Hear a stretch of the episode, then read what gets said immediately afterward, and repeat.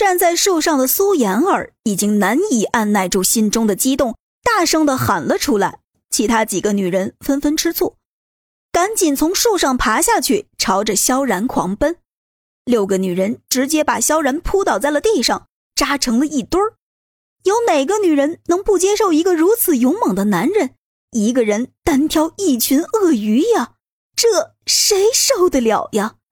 萧然当场被他们压得差点喘不过气来，好不容易从人堆里面爬出来，几个人又纷纷上去给他擦汗、擦血，不断的献殷勤。哼，刚才是谁喊我老公来着？哎呀，讨厌！现在这么多鳄鱼的尸体，我们快往你的身上注入鳄鱼的血液基因吧！苏妍儿一脸害羞的说道。哦，对，别忘了正事。宋菲尔把笔记本从自己的衣服里掏出来，仔细的阅读了一下上面的详情。杀掉鳄鱼后，需要在鳄鱼的体内提取鳄鱼血清。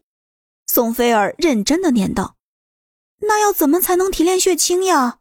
夏清新说道：“现在大家最关心的问题，无非就是改变萧然的基因。这些科学家的术语，谁能听得懂啊？”嗯，这里有血清提炼工具的制作方法。宋菲尔指着本子上的一页字说道：“众人仔细阅读了一下上面的制作方法，阅读完全都一脸懵。现在变异鳄鱼有了，鳄鱼的血液也有了，就差提炼血清的工具了。而这个笔记本上的制作流程十分困难，想要制作这个工具，基本不可能在荒岛上完成呀。哎。”咱们这不是白费力气了吗？苏妍儿气馁的说道。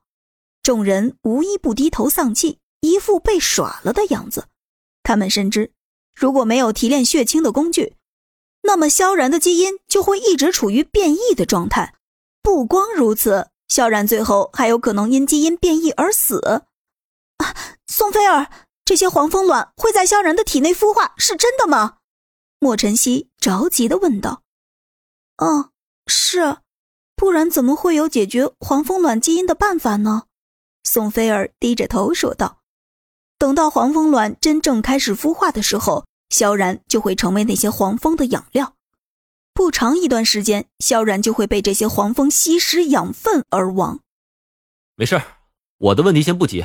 宋菲儿，你看这本子上有没有能治疗你的变异的方法？萧然凑过来说道。现在大家哪里还有空关心宋菲儿的事情？就连宋菲儿自己都不当回事儿了，因为她只是间歇性的嗜血，没有危及生命的危险。